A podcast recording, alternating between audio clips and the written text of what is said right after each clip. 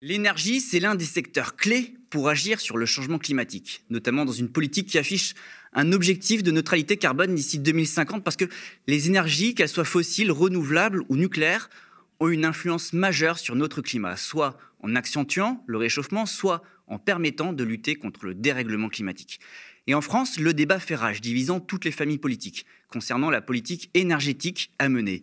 En particulier, la place que les énergies renouvelables et nucléaires doivent avoir dans ces politiques, alors que nous savons qu'il y a urgence à ne plus dépendre des énergies fossiles. Emmanuel Macron, le président de la République, a tranché et prévoit la construction de six nouveaux réacteurs nucléaires. Un projet de loi relatif à l'accélération des procédures liées à la construction de nouvelles installations nucléaires à proximité de sites nucléaires existants et au fonctionnement des installations existantes est étudié par les parlementaires et réveille les incertitudes, les craintes, les questionnements qui entourent les filières de l'énergie. Pour en parler, nous recevons Ludovic Torbet et Stéphane Lambert, auteurs de L'avenir de l'énergie aux éditions Flammarion, un livre de vulgarisation pour comprendre les enjeux des débats sur l'avenir de l'énergie en France.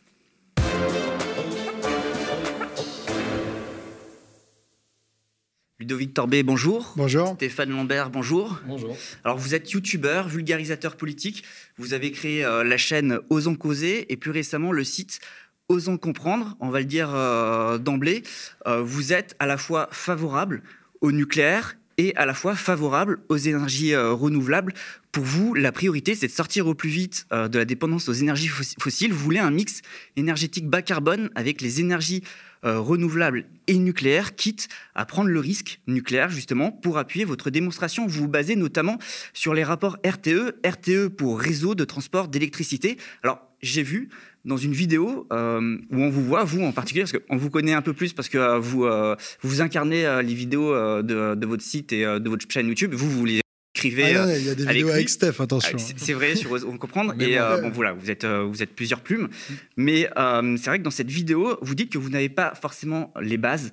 c'est vrai que ce débat autour de l'énergie, il est très compliqué et paraît technique, c'est ce qui nous éloigne, hein, nous, les citoyens, de cette question de l'énergie.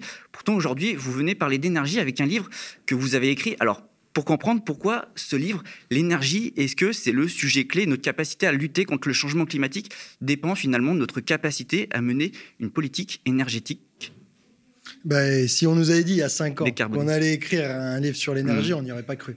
Mais c'est une double claque qui a créé ce livre. La première claque, c'est de réaliser euh, bah, ce qu'est le dérèglement climatique et toutes les conséquences qu'il a. Bah, là, on le voit avec, hmm. euh, avec, la sécheresse. On a une sécheresse en, hiver, personne n'a jamais vu ça. Ça, c'était la première claque et de comprendre que le réchauffement climatique, le dérèglement climatique, était directement lié à la question des énergies et à notre utilisation des énergies fossiles. La deuxième, c'est que se passer des énergies fossiles pour tempérer le dérèglement climatique, bah, ça se fait pas comme ça. L'énergie, hmm. on en a besoin. Il y a rien de nos vies qui fonctionnerait sans énergie. Là, toute cette émission, elle a besoin d'énergie. Notre système de santé a besoin d'énergie. Toute notre vie a besoin d'énergie. Et du coup, remplacer les énergies fossiles par d'autres énergies nous est apparu comme un problème méga important. Et on s'est renseigné euh, des années durant. On a lu, je sais pas combien hmm. d'articles scientifiques. Ça vous a passionné parce qu'on le voit sur vos sites. il y a euh, vraiment beaucoup des vidéos qui en parlent. On adore ça. Bah, on, a, ouais, on doit avoir des dizaines de vidéos maintenant sur Osons Comprendre. Et euh, on a commencé à travailler sur le sujet en étant totalement novice en 2018, par là. Et voilà, comme disait Ludo, bah, ça fait cinq ans qu'on se tape des rapports et des articles scientifiques euh, dans tous les sens pour essayer de, hmm. construire une compréhension du problème. Et, euh, et euh, je ne sais pas si je te, tu vous vois ou si on se tutoie, mais tu l'as dit au début, c'est un, un sujet qui est extrêmement complexe on entend euh, tout et n'importe quoi. On peut entendre le lundi qu'il faut du nucléaire, le mardi qu'en mm. fait c'est les renouvelables, le mercredi qu'il faut des voitures électriques, le jeudi que c'est pourri, euh, l'hydrogène un jour c'est bien, un jour c'est pas bien. En fait, c'est très dur de se repérer. Autant on est tous euh, de plus en plus conscients que se passer des énergies fossiles c'est une urgence et que l'énergie c'est important. Autant quand on parle de ce qu'il faut faire concrètement, là, on, ça tire dans tous les sens et on se retrouve assez vite perdu. Et avec ce bouquin, on a voulu justement donner une compréhension basique mais carré de tous ces enjeux-là. Oui, parce qu'on dit qu'il faut mener une politique énergétique décarbonée, euh, mais en fait, on ne peut pas parler euh, de politique de lutte contre le changement euh, climatique sans parler d'énergie. En fait, c'est ça le cœur du problème. Et à l'inverse, on ne peut pas non plus parler d'énergie sans penser au climat. Bah ouais, en fait, dans le monde, il y a encore autour de 80% de l'énergie qui est assurée par mm. les énergies fossiles. Et en France, on, autant notre électricité est largement décarbonée aujourd'hui grâce au barrage et au nucléaire, autant euh, l'énergie dans le pays, c'est encore deux tiers d'énergie fossile, c'est-à-dire principalement le pétrole et le gaz. Le pétrole qu'on met dans nos voitures, dans les chaudières au hmm. fioul, euh, dans les camions, etc. Et le gaz qu'on utilise à la fois dans l'industrie et dans nos chaudières pour se chauffer l'hiver. Et ça, c'est les énergies dont il faut nous passer sans nous appauvrir euh, hmm. très fortement pour autant. On a vu ces, dernières années que quand le prix de l'essence explose, quand le prix des factures de gaz et d'électricité explose, les plus précaires, tout le monde, mais hmm. particulièrement les plus précaires du pays, se retrouvent dans une sacrée merde. Et du coup, c'est ce, double enjeu de nous assurer une énergie euh, suffisamment abondante pour maintenir un niveau de vie correct euh, dans les 20, 30, 40 prochaines années et limiter le réchauffement climatique qui est au cœur de notre bouquin. Oui, parce que c'est ça, vous me parlez euh, de ce problème qui est l'énergie fossile, qui est le principal problème en réalité. finalement, concrètement, en fait, faut abolir l'industrie fossile, mais il faut aussi penser un après. C'est un peu euh, l'interrogation que, que, j'ai sur. Enfin, vous, vous en parlez déjà, mais euh, c'est un peu la question que je, je posais. Parce que, en fait, euh, justement, notre économie repose sur l'énergie fossile. Demain, est-ce qu'on ne peut pas subir aussi un effondrement de notre système si on doit se passer de l'énergie fossile? Ben, Là, gouverner, c'est prévoir et il est temps d'organiser ça. C'est sûr que si on, le fait, si on le fait sans organiser, ben on, sort par, mm. par un choc pétrolier, par un choc gazier, comme on vient de voir là avec la Russie. Et ça, c'est une sortie par le bas. On a vu euh, hmm. les, ménages euh, souffrir, on a vu des entreprises fermer ou se mettre au chômage partiel ou mettre les, les hmm. employés au chômage partiel. Ça, c'est la sortie par le bas. Ce qu'il faut faire, c'est organiser une sortie. Et il n'y a pas des milliers de leviers. On sait qu'il va falloir remplacer l'essence qui fait tourner nos voitures. Pour ça, il y a grosso modo que l'électricité euh, ou les transports en commun, mais à hmm. l'électricité ou au biogaz. Vous vous dites organiser, donc en fait, c'est la planification. C'est de la planification et il faut savoir par quoi on va substituer ces énergies fossiles.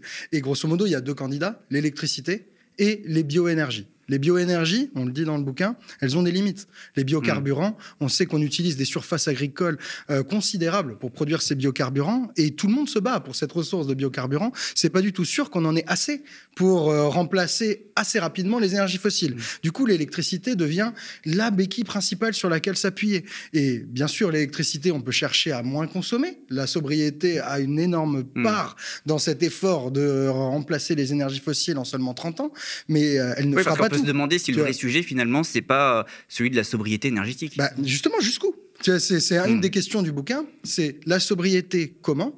Quelle consommation on peut, on peut enlever, on peut diminuer sans s'appauvrir, sans euh, compliquer la vie de nos concitoyens, et jusqu'où elle peut nous mener. Et on a regardé euh, la littérature sur la sobriété. On a notamment regardé ce que fait Negawatt, une association qui est pionnière sur la hmm. sobriété et qui propose des scénarios de transition énergétique. Et ce qu'on remarque, c'est que dans le dernier scénario qu'ils ont rendu en 2022, avec beaucoup d'efforts de sobriété qu'on détaille dans le livre, on arrive quand même à une consommation électrique en 2050 qui augmente, qui sera 10% hmm. supérieure à la consommation électrique actuelle. Et donc même si on a une société extrêmement sobre, comme le propose Negawatt, il nous faudra produire plus d'électricité en 2050 qu'aujourd'hui. Il faudra le faire de manière décarbonée, et ça c'est le défi. Oui, mais il y a quand même un phénomène dont vous parlez euh, notamment, que vous expliquez très bien dans, votre livre, c'est que quoi que l'on veuille, dans les faits, euh, la sobriété, on la, on, la, vivra, elle, elle, sera subie peut-être, euh, ou alors elle sera anticipée et organisée, mais euh, de toute façon, aujourd'hui, euh, demain, en fait, plutôt, euh, la sobriété, on devra, on devrait y faire face, car tout simplement, on n'aura pas les moyens de produire assez d'électricité. C'est ça aussi le, problème. Donc, est-ce qu'aujourd'hui, la politique première, quand on parle d'énergie, c'est pas d'organiser cette sobriété? Alors, la sobriété. Et donc s'y préparer. Alors, la sobriété, c'est le choix de diminuer une consommation. Hmm. Et donc, quand on parle d'énergie, c'est le choix de consommer moins d'énergie. Si tu choisis pas et que tu le fais juste parce que tu as passé d'argent pour payer tes factures, ça s'appelle plus de la sobriété, ça s'appelle de la pauvreté. Hmm. Ça s'appelle euh, de, juste renoncer à, du confort, à des conditions de vie parce que tu n'as pas les moyens. Du coup, euh, la sobriété, c'est essentiellement ce qu'on peut faire en le décidant, que ce soit individuellement ou collectivement, pour diminuer nos consommations énergétiques. Et comme, comme l'a expliqué Ludo, en fait, on peut diminuer notre consommation d'énergie, hmm. mais comme on doit remplacer l'énergie qui reste et dont on a besoin par principalement de l'électricité, même si on est sobre en énergie, on a besoin de plus d'électricité. Hmm. Et là, le problème auquel on arrive dans le bouquin, et qui, a, qui nous a animé largement ces dernières années, c'est que d'un côté, même si on est sobre, euh, on va avoir besoin de plus d'électricité. Et de l'autre côté, en France, une grande partie de notre électricité aujourd'hui, c'est les centrales nucléaires. Elles ont été construites très rapidement dans les années 80-90. Du coup, peu importe qu'on les arrête à 50 ans, voire à 60 ans, il y a un moment dans les 20-30 prochaines années où on va perdre quasiment toute notre production actuelle d'électricité qu'on va devoir reconstruire de zéro. Ça, et, ça peut arriver dans les 10-15 prochaines années, le début de cet effet falaise. Du coup, il faut absolument qu'on soit en capacité non seulement de reconstruire toute la production électrique actuelle du pays, mais même plus pour pouvoir absorber les nouveaux usages de l'électricité. Et ça, c'est pour nous ce qui, ce qui est au cœur de l'urgence de, de, de, de l'avenir de l'énergie, c'est être en capacité d'avoir assez d'électricité pas trop chère et fiable euh, dans 10 ans, dans 15 ans, dans 20 ans pour que notre pays s'effondre pas. Mmh. Donc pour vous, c'est un abus de langage quand je dis que euh, c'est de la sobriété, quand je parle euh, du fait que les capacités de production d'électricité ne seront pas capables de suivre la demande et les bah, besoins. Tout dépend. Bah, en fait, ça, dépend. C'est sûr que si on n'a rien fait mmh. et qu'on n'a pas remplacé nos centrales nucléaires qui arriveront quoi qu'on fasse à un moment en fin de vie, si on n'a rien fait, on, là, on subira de la sobriété. Ce qui va... Non, mmh. attends. Nous, nous on ne dit pas qu'on ne peut pas se passer. On dit que notre pays est face à un choix reconstruire l'intégralité de notre système électrique et hmm. même plus, parce qu'on va remplacer les fossiles dans, le transport, etc. Ce défi-là, on a plusieurs outils pour le relever. Il y a les, énergies, renouvelables, et les nouvelles centrales nucléaires. Nous, ce qu'on dit, c'est que le pays doit choisir en conscience et doit choisir vite. Hmm. Parce que comme les centrales vont fermer rapidement et rapidement tout ensemble, si on n'anticipe pas cette falaise et cette fermeture des centrales nucléaires, là, on va dans une sobriété subie ou l'importation bah, des centrales euh, à charbon ou à gaz qu'auront fait de nos voisins. Et du coup, ce choix entre 100% renouvelable ou renouvelable plus nucléaire, il faut le prendre en conscience. Et selon nous, c'est tellement risqué d'avoir un pays qui en 2050 n'a pas réussi à reconstruire son système électrique à la bonne échelle et de manière décarbonée, c'est risqué pour le climat parce que si c'est décarboné, si c'est pas décarboné, on va continuer le gaz et c'est le climat et c'est la planète entière qui va trinquer. Et c'est risqué pour les factures parce que si on n'a pas une électricité abondante et bien prévue, bien planifiée en 2050, qu'est-ce qui va se passer? Bah, hmm. comme on a vu en 2022, les factures qui augmentent et là si tu as ta facture qui augmente, est-ce que tu vas vouloir remplacer ta chaudière au fioul, est-ce que tu vas vouloir remplacer euh, de l'essence de tes voitures? Pas sûr, hmm. parce que l'électricité sera trop chère et les pauvres vont trinquer et les entreprises vont trinquer. Comment tu veux faire la réindustrialisation du pays si t'as pas une électricité abondante, décarbonée et pas chère? Tu n'y arriveras pas. Et du coup, nous, c'est ce défi-là qu'on juge tellement important qu'on pense plus facile à relever si en plus on construit des nouvelles centrales nucléaires. Mais dans le livre, on donne plein d'arguments, on, on explique, on n'est pas là pour convaincre. Nous, on est là pour donner aux gens des moyens de se repérer. Chaque élément qu'on donne est sourcé, factuel.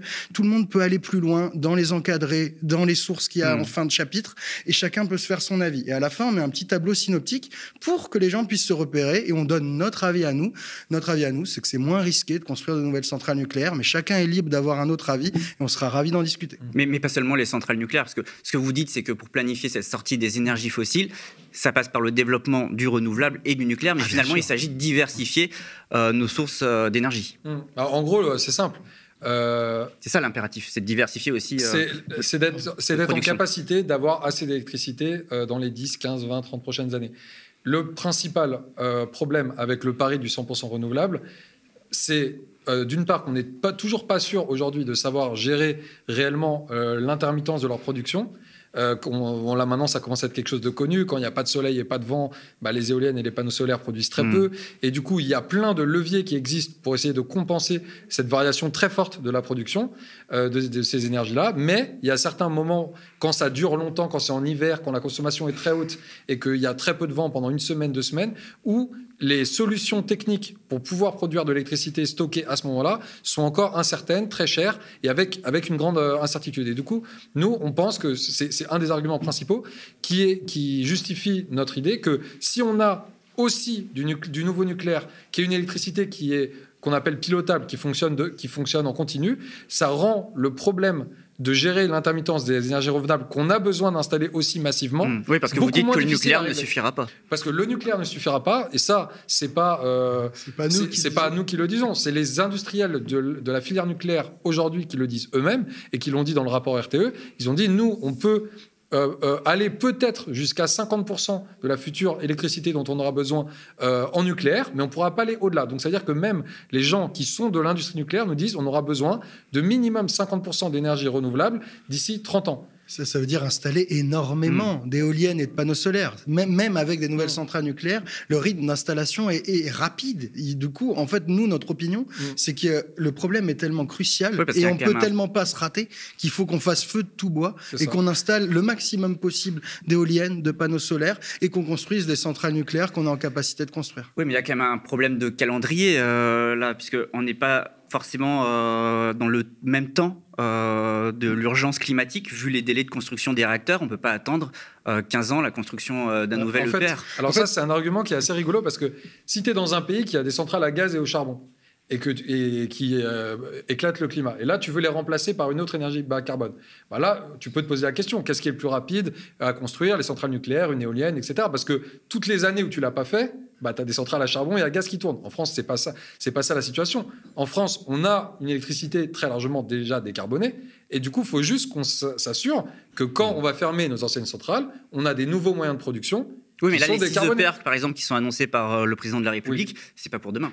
C'est pas pour demain, mais, comme la fermeture des centrales nucléaires n'est pas, pour demain, toute la question c'est d'avoir un calendrier qui match. Mais si on rate, si on, si on rate le coche de la fermeture de nos centrales nucléaires actuelles, si au moment où on les ferme toutes, on n'a pas mis assez de panneaux solaires, pas mis assez d'éoliennes ou pas construit de nouvelles centrales nucléaires, là on va rater. Là, on va rater. On va devoir importer l'électricité très chère de nos voisins ou continuer à détruire le climat avec nos centrales à gaz. Mais du coup, l'urgence, l'urgence pour aujourd'hui, c'est quand même du coup le renouvelable. Je pense que là-dessus, on se retrouve. Et du coup, la question que j'ai envie de vous poser, c'est tout cet argent qui est investi aujourd'hui dans le nucléaire et qui sera investi demain euh, si, euh, si, par exemple, parce qu'on parle aussi en plus des 6 EPR de, de potentiellement 8 autres, euh, sera investi demain dans, dans, le nucléaire, c'est de l'argent qui n'est pas investi dans le renouvelable. On peut se demander si c'est pas un gâchis non plus financier. Alors ça, c'est intéressant parce qu'en fait, ce que nous dit RTE, c'est que c'est beaucoup moins cher un système où on investit de l'argent dans les renouvelables et dans des nouvelles centrales nucléaires qu'un système où on investit que dans les énergies renouvelables. Pourquoi? Parce que ça, c'est un truc très, très, très important à comprendre. La, production d'électricité par les énergies renouvelables, le solaire et l'éolien aujourd'hui, elle est moins chère qu'une nouvelle centrale nucléaire, au niveau d'une centrale ça, coûte moins cher de produire un kilowattheure avec une, avec une nouvelle éolienne qu'avec une nouvelle centrale euh, euh, nucléaire. Par contre, pour gérer l'intermittence de la production euh, renouvelable, c'est-à-dire avoir du stockage sous, forme de batterie, sous forme d'hydrogène, avoir toutes les interconnexions, etc., toutes ces, surcoûts qui vont avec un système 100% renouvelable, ils font qu'au total, quand on regarde au niveau d'un pays, euh, c'est plus cher d'avoir que du 100% renouvelable que d'avoir du nucléaire. Et c'est pas mal plus cher. C'est facilement 10, 12 milliards de plus chaque année. Et du coup, le fait d'avoir d'investir dans les deux, euh, dans les deux solutions qu'on a, ça permet de réduire le coût total de notre système énergétique et électrique en particulier. Donc, ça permet d'avoir une électricité moins chère et du coup de pouvoir décarboner plus facilement les autres secteurs parce que l'électricité est moins chère et du coup de réussir plus facilement la transition énergétique qu'on a besoin de faire. Vous me parlez euh, justement du fait que les énergies renouvelables ne peuvent pas fonctionner euh, à temps plein. En gros, ça dépend aussi du soleil, ça dépend du vent, etc. Mais demain, et c'est déjà le cas aujourd'hui avec le nucléaire, les centrales nucléaires sont aussi sujettes au climat, par exemple. Euh, aujourd'hui, on, le voit avec, euh, par exemple, la sécheresse. Euh, il y, a un certain nombre de problèmes quand même avec cette énergie, notamment dans un contexte de changement climatique. On se demande du coup si la filière nucléaire est compatible avec un monde qui se réchauffe, qui, qui vit en boucle des sécheresses, des pénuries, des canicules. Par exemple, le nucléaire, il est quand même très gourmand en eau. Euh, selon les chiffres des, services statistiques du ministère de la Transition écologique entre 2008 et 2018, le refroidissement des centrales est la deuxième activité la plus consommatrice d'eau en France, avec 31% au total, donc derrière l'agriculture qui, qui prend 45% euh, euh, de la consommation en eau, donc devant la consommation en eau potable. et je parle bien de ce qui est consommé, hein, non de ce qui est prélevé. Et du coup, euh, on peut se poser la question, toute l'eau utilisée n'est pas entièrement rendue aux fleuves et rivières. Et pendant ce temps, euh, il y a y a aussi des périodes où du coup, les centrales nucléaires ne tournent pas, ne peuvent pas fonctionner, euh, posent des questions aussi dans leur écosystème, etc. Comment on fait? Bah, il y a plusieurs. Euh, Est-ce que c'est compatible du coup avec un monde qui se réchauffe? Bah, Déjà, euh, beaucoup de nos centrales nucléaires sont sur des côtes maritimes. Et là, hmm. tout ce problème-là disparaît, puisque le refroidissement est assuré par l'eau de mer et il n'y a pas de problème de pénurie d'eau dans, la, Manche. Et c'est le, cas des nouvelles centrales qu'on envisage de construire. C'est-à-dire que ce problème-là, il faut quand même le dire clairement, il ne concerne absolument pas les futures centrales qu'on pourrait ou non choisir de construire, puisqu'elles seront mises en bord de mer justement pour ne pas avoir ce problème. Donc, Par exemple, rien que dans la vallée du Rhône, il y a quatre centrales. Oui, oui. Donc, mais il faut séparer. Il y a les futures centrales qu'on pourrait choisir de construire, et celles-là, évidemment, qu'on va les construire intelligemment, c'est-à-dire aux endroits où on n'aura aucun problème de prélèvement d'eau. Flamanville, Panly, Gravelines, c'est les trois premières paires de PR sont sur la Manche. Et après, il y a une question sur la quatrième. Hmm. Euh, là, ils envisagent Tricastin qui est sur le Rhône, qui est dans le Rhône, ou qui a un influent du Rhône. Et, du si on rajoute 8, euh, et du coup, là, maintenant, il faut regarder. En plus, on pense aussi euh, encore une fois au Rhône. Tout ça, c'est des questions anticipées hmm. par RTE, le gestionnaire de réseau, parce que c'est lui que ça embête. Si jamais les centrales nucléaires doivent arrêter de produire parce qu'elles réchauffent trop l'eau, et ça, les spectateurs doivent bien le comprendre. Ce qui fait qu'on arrête les centrales nucléaires, c'est pas qu'il y a plus d'eau, c'est hmm. que quand une centrale nucléaire prend de l'eau pour se refroidir, elle réchauffe l'eau qu'elle rejette en aval. Et ça, c'est pour des raisons de biodiversité qui font que l'eau trop réchauffée en aval de fleuve peut euh, dérégler le fonctionnement des algues et des poissons. C'est pour ça qu'on arrête les centrales nucléaires. Et du coup, RTE a aucune envie qu'il y ait un arrêt non anticipé de ces centrales nucléaires. Sinon, RTE ne sait pas comment fournir l'électricité à notre pays. Et du coup, ils sont allés voir Météo France et ils ont demandé à Météo France de faire deux modèles climatiques de quels seront, euh, quel sera le climat de la France en 2050 et quelle sera la pluviométrie et le débit des fleuves en 2050. Il y en a un, c'est le, pire scénario possible, un monde à 4 degrés, et l'autre, c'est le semi-pire scénario possible, un monde à 2 degrés. Mmh. Et, quand on regarde les prévisions de débit de fleuve et d'arrêt de fonctionnement des centrales nucléaires actuelles que prévoit RTE en 2050, elles seront pas en fonctionnement, mais c'est juste pour avoir un modèle, tu te rends compte qu'elles perdent quasiment rien. Ok, il y a des étés caniculaires où tu auras un tiers des centrales qui seront à l'arrêt, pas parce qu'il faudra, parce que l'eau sera trop réchauffée, mais c'est quelques étés caniculaires. Même en 2050, même dans le pire des scénarios, en fait, la plupart des centrales sont très peu exposées. C'est 2-3% de production annuelle qui disparaissent. C'est pas plus.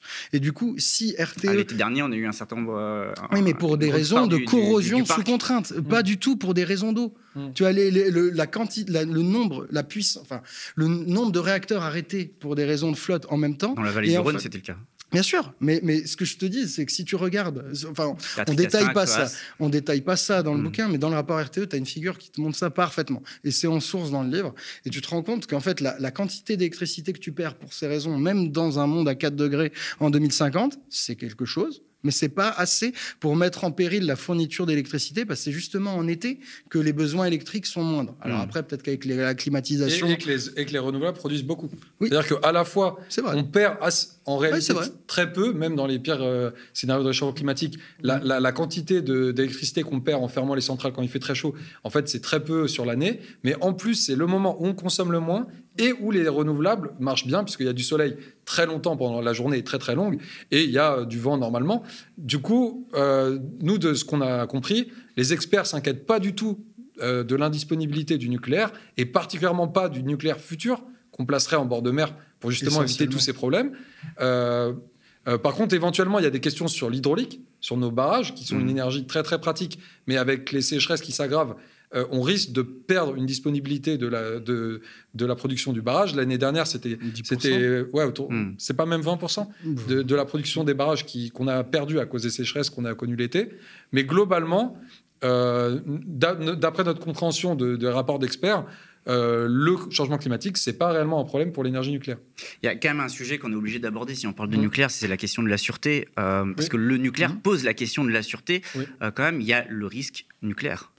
Alors ça, c'est une des vidéos les plus dures qu'on ait jamais faites sur notre site Osons Comprendre. Sur notre site Osons Comprendre, on a pris deux problèmes, les déchets nucléaires et la sûreté. Mmh. et, on s'est dit, on va pas se faire intoxiquer. On est allé regarder nous-mêmes les euh, dossiers de sûreté de CIGEO à Bure et des centrales nucléaires. Comment mmh. ça fonctionne dans le détail? Euh, horrible. Hyper méga compliqué, je vous le déconseille fortement, mais allez voir nos vidéos qui essayent de vulgariser tout ça. Et en fait, ce qu'on a compris, c'est que tout le jeu de la sûreté nucléaire, c'est d'assurer le refroidissement une fois qu'on a arrêté un réacteur. Et ça, je vous le fais court, il y a juste besoin d'avoir de l'eau et une source d'énergie.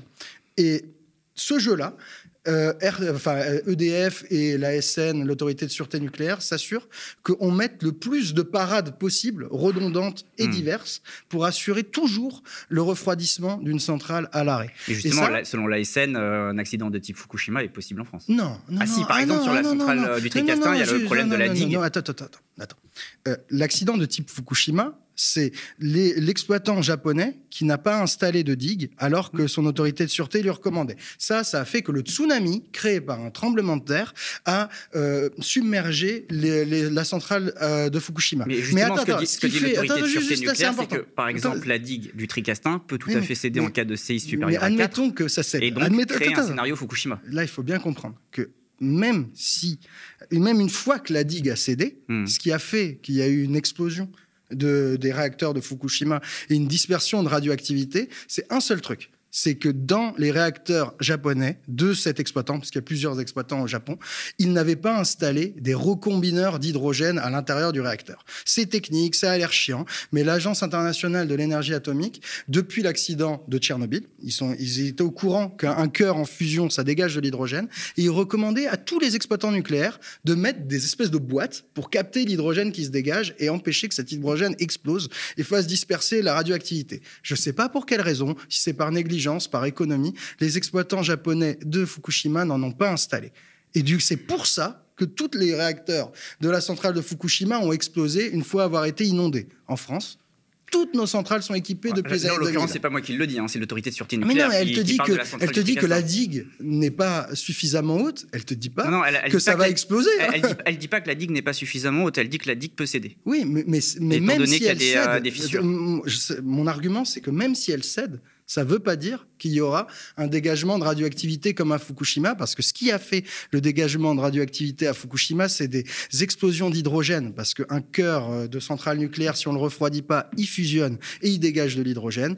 Et nous, même si le cœur fusionne parce qu'il n'est pas refroidi et dégage de l'hydrogène, on a installé des capteurs passifs qui sont un peu comme des boîtes, des déshumidificateurs qui captent l'humidité. Hmm. C'est la même chose, mais des trucs qui captent l'hydrogène. Et du coup, l'hydrogène se concentre pas assez et peut pas exploser. Et c'est ça qui s'est passé à Fukushima. Du coup, même si la digue de Tricastin cède, ça ne veut pas dire qu'il y aura des dispersions de radioactivité. Et ça, c'est technique. Je sais, c'est mm. horrible. C'est hyper technique. Imagine, tu es quelqu'un, tu es un citoyen, tu dois comprendre ça. Nous, on était dans bah, cette position. Horrible. C'est ce qu'on disait tout à l'heure. Le problème, c'est que le débat aussi autour du nucléaire, et de façon générale, pas que du nucléaire, mais de l'énergie, il est très technique. Mm. Il est très technique et ça encourage aussi un peu l'opacité qui semble quand même endémique dans cette filière. Alors si je peux compléter euh, et rebondir sur ce, que sur ce que tu dis, je pense qu'il y a quand même deux choses qui sont importantes à noter pour la France. C'est d'une part, on est un des pays qui a l'autorité de sûreté du nucléaire euh, la plus indépendante euh, de l'exploitant nucléaire et du pouvoir politique, et elle est reconnue, la SN et son bras mmh. de l'IRSN, comme une des instances les plus fortes dans le monde pour contrôler la, la sûreté du nucléaire. Ça veut pas donc euh, c'est plutôt bien, c'est quelque chose à préserver, à encourager. Hmm. Et quelqu'un d'écolo et de gauche devrait, en tout cas au minimum pendant le temps qu'on exploite les centrales nucléaires, euh, être très content et essayer de renforcer euh, ces autorités-là. Même si le gouvernement veut fusionner. Euh, voilà, alors ça, ils, ont, ils, viennent de perdre, mais, mais, tu as raison. Oui, mais il peut y avoir une seconde. Effectivement, effectivement. et après, le, le, deuxième aspect, c'est que même si les ingénieurs exploitants des centrales font de leur mieux, même si on prévoit un milliard de parades, même si en France, la sûreté de nos centrales est, est largement au-dessus de ce qui était le cas à Fukushima, ça ne veut pas dire que nous, on dit qu'un un accident nucléaire n'est pas possible. Un accident nucléaire grave reste toujours possible. Tout le jeu des exploitants, c'est de le ramener le plus proche possible de zéro. Mm.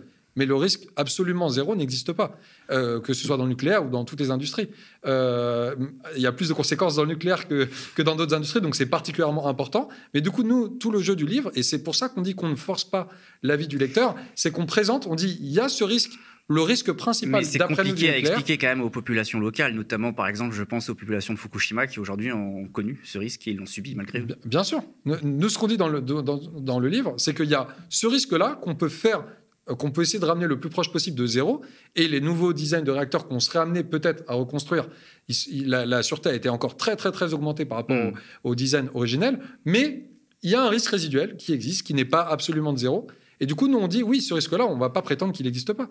On dit juste, il y a ce risque-là, et en face, il y a le risque qu'on prend si on, si on choisit de, prendre seulement les renouvelables.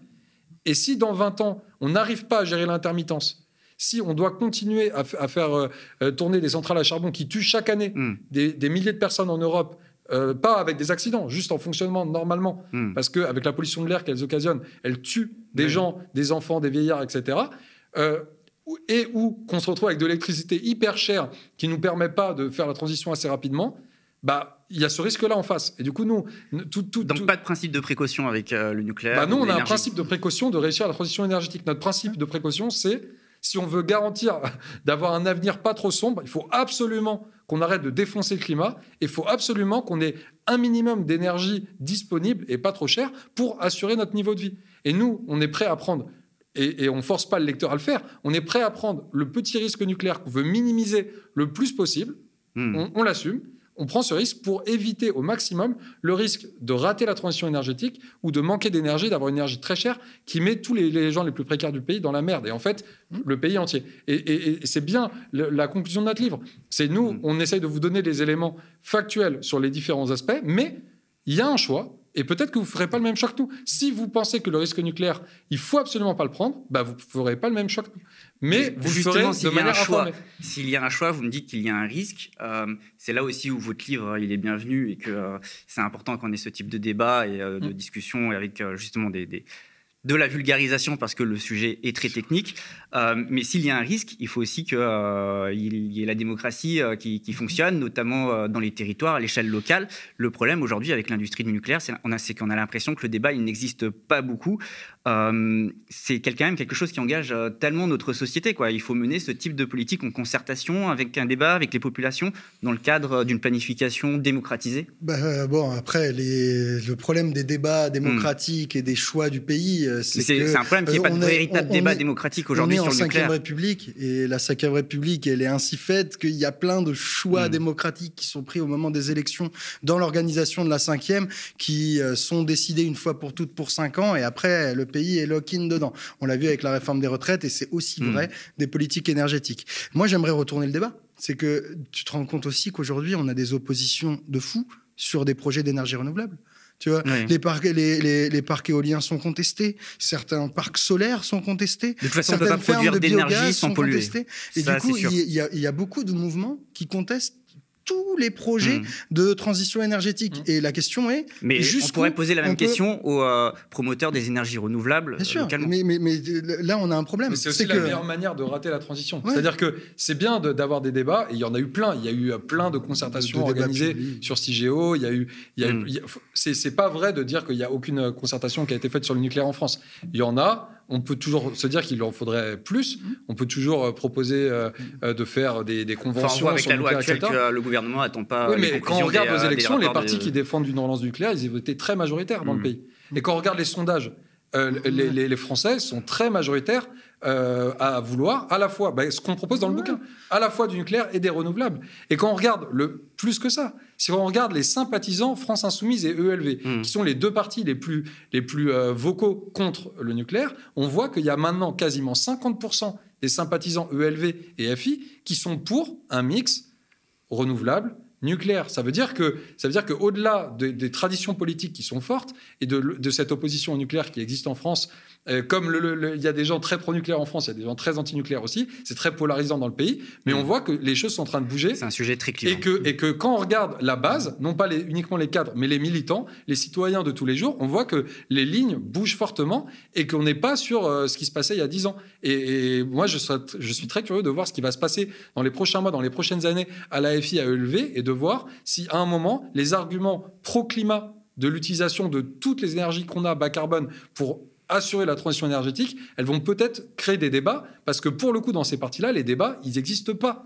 Ils sont zéro. Il n'y a aucun débat en interne à la FI ou à ELV pour se dire est-ce que, est-ce que, qu'est-ce qu'on fait de ce mouvement d'opinion? Est-ce qu'il ne faut pas qu'on repense un petit peu notre ligne politique sur ce sujet? C'est un débat qui est interdit dans ces parties-là, malheureusement, et on espère que ça va changer. Il y a un dernier aspect quand même que je veux euh, aborder avant de vous laisser, euh, parce que ça me paraît quand même important euh, dans le débat sur l'énergie, notamment. ça implique beaucoup de choses, la question de l'énergie. Il y a quand même un impensé, et, pour le coup, qui ne concerne pas que le nucléaire, hein, mais qui concerne beaucoup le nucléaire, c'est la question de l'extractivisme, comme pour les autres énergies, notamment le fossile. Le nucléaire est très lié à la question du colonialisme, de la France-Afrique. On le voit en fait dans le système capitaliste, le nucléaire est intrinsèquement lié à ce système impérialiste, à des régimes autoritaires en lien avec nous via notre économie marchande mondialisée. Et ça, est-ce que c'est pas un problème aussi, quoi? Alors, il faut un peu séparer la question. Il y a un peu un implicite derrière le mot impérialiste, c'est que il y aurait le nucléaire civil irait avec le nucléaire de défense. En fait, c'est pas vrai. Il y a des dizaines de pays qui ont des centrales nucléaires civiles qui produisent leur électricité sans avoir la bombe. En France, c'est très lié. L'industrie nucléaire française est quand même très liée au, euh, euh, complexe euh, militaro-industriel. Ok, mais il faut savoir. Enfin, c'est le cas aux États-Unis également, la, réponse, euh. la, réponse la plus pertinente, c'est que euh, faut considérer les extractions de matière. Et en fait, il n'existe pas de système énergétique qui ne s'appuie pas sur de l'extraction de matière.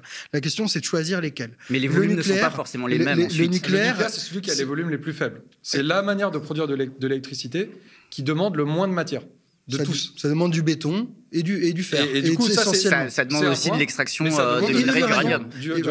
Et, du coup, c'est là où on parle, euh, on parle de France-Afrique, notamment avec le Niger, mais pas seulement hein, de France-Afrique. Par exemple, il y a un rapport de Greenpeace qui montre les liens entre les industries nucléaires françaises et russes, les liens de dépendance via les importations d'uranium naturel venant du Kazakhstan et d'Ouzbékistan via l'entreprise Rosatom. Est-ce que du coup, ça, pose pas des questions aussi euh, un sujet qui, est, vraiment intéressant et important et qu'on a aussi traité en vidéo sur le site pour faire le point parce que c'est vraiment une question hmm. importante. Alors, ce qu'il faut savoir, c'est que l'uranium, ça coûte très peu cher dans la, production d'électricité nucléaire.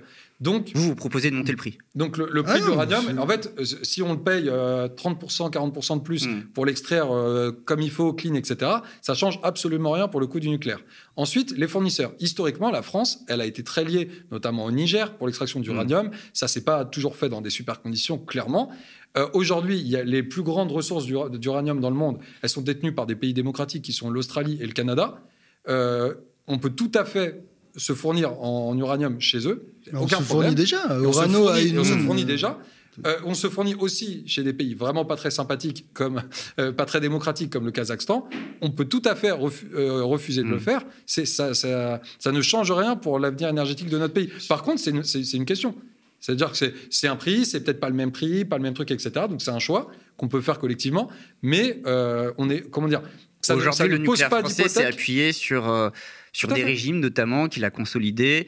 Euh, mais, politiquement, comme, tu pourrais comme les renouvelables, comme les renouvelables, la souveraineté nationale s'appuie aujourd'hui sur euh, la sur la Chine. 95% des hmm. panneaux solaires viennent de Chine. Euh, les éoliennes, les éoliennes en mer ont des terres rares qui sont aussi exploitées aux quatre coins du monde et qui sont raffinées à plus de 90% en Chine. Ce problème-là de de comment on extrait les matériaux qu'on utilise pour toute notre vie, parce qu'au-delà du système énergétique, c'est vrai aussi pour comment on construit nos bagnoles, comment on construit nos vêtements, comment on construit hmm. tout ce qu'on veut. Tout se fait aux quatre coins du monde. tout se fait pas avec des régimes pas très sympathiques. Et c'est tout à fait euh, légitime et bien de défendre le fait de produire mieux, de produire plus localement et de produire de manière juste et aussi moins, moins, moins dommageable écologiquement pour en fait toutes les industries. Mais de ce point de vue-là, le nucléaire n'a pas de spécificité. Mais en fait, vous me dites, on pourrait tout à fait choisir de travailler avec d'autres régimes, euh, d'aller euh, vers l'Australie ou le Canada. D'ailleurs, ça pose aussi d'autres problèmes. Mm. Hein, la question de l'Australie avec des régimes aussi euh, qui, sont très basés sur le charbon. Mm. Enfin, oui, aussi, voilà, qui sont avec des, dirigeants qui ont été climato-négationnistes, etc. Mm. Donc, on peut aussi se poser ces questions-là. Mais, mais on voit très bien que le fonctionnement de notre société, nos systèmes économiques, n'est pas celui qui fait ces choix-là. Du coup, la question, elle paraît un peu insoluble. pour conclure, j'ai envie de dire, est-ce que la question de l'énergie, finalement, elle peut se régler dans un système capitaliste? Ben, j'espère qu'elle le fera parce que si on n'arrive pas à régler, euh, mm. ça n'arrive pas à faire une transition énergétique dans le système capitaliste qui est celui dans lequel nous sommes toutes et tous nés, euh, on peut le déplorer, mais c'est le cas. Si on n'y arrive pas, euh, on va vers un monde à 4 degrés de réchauffement mm. climatique et on l'aura tous dans le baba. Mm. Et nos enfants et nos petits-enfants et ainsi de suite. Du coup, je ne peux que l'espérer très fortement. Et j'ai l'impression qu'en France, on a les outils euh, on a la culture, on a la culture politique pour réussir une transition énergétique, mais encore faut-il que les gens soient informés et prennent les choix en conscience, et c'est ce qu'on a essayé de faire avec ce bouquin. Je vous remercie Ludovic Torbet, je vous remercie également Stéphane Lambert euh, pour ce débat très riche, très intéressant. Je rappelle que euh, vous avez fondé le site Osons comprendre, que vous avez écrit ce livre, L'avenir de l'énergie aux éditions Flammarion.